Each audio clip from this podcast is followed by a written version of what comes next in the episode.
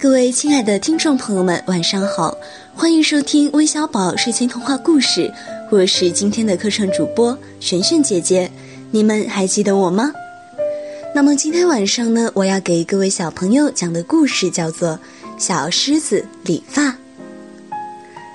小狮子的头发长得太长了，上面沾满了灰尘，狮妈妈几次要带它去理发，可它怎么也不肯。他想，理发一定很不舒服。不久，小狮子的头皮开始痒痒了。它用爪子挠，往树干上蹭，可越挠越痒，越蹭越痒，难受极了。这下它可想去理发了，然后又不好意思跟妈妈开口，只好自己去。森林边的小河旁有一家螃蟹理发店。穿着白大褂的螃蟹见到小狮子，便热情地迎了上来，请他坐在理发椅上。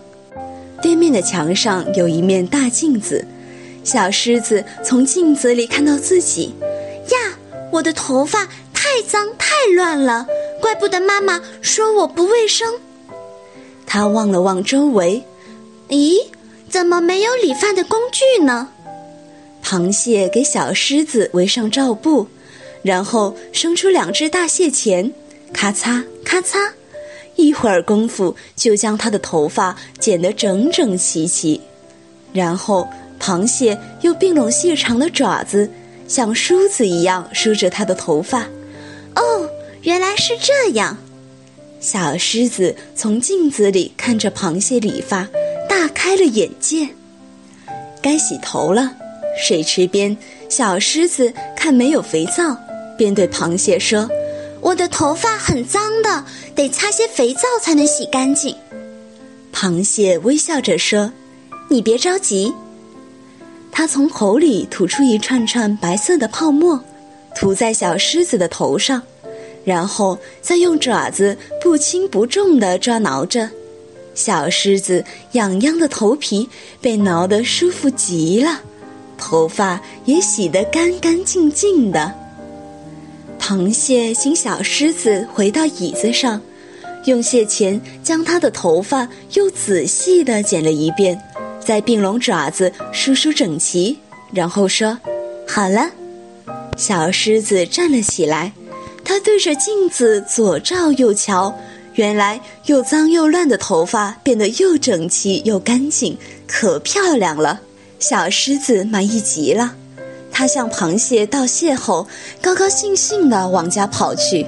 他想，这下妈妈一定会夸我是个讲卫生又爱干净的好孩子了。好了，我们今天晚上的故事就讲到这里了，谢谢大家，再见。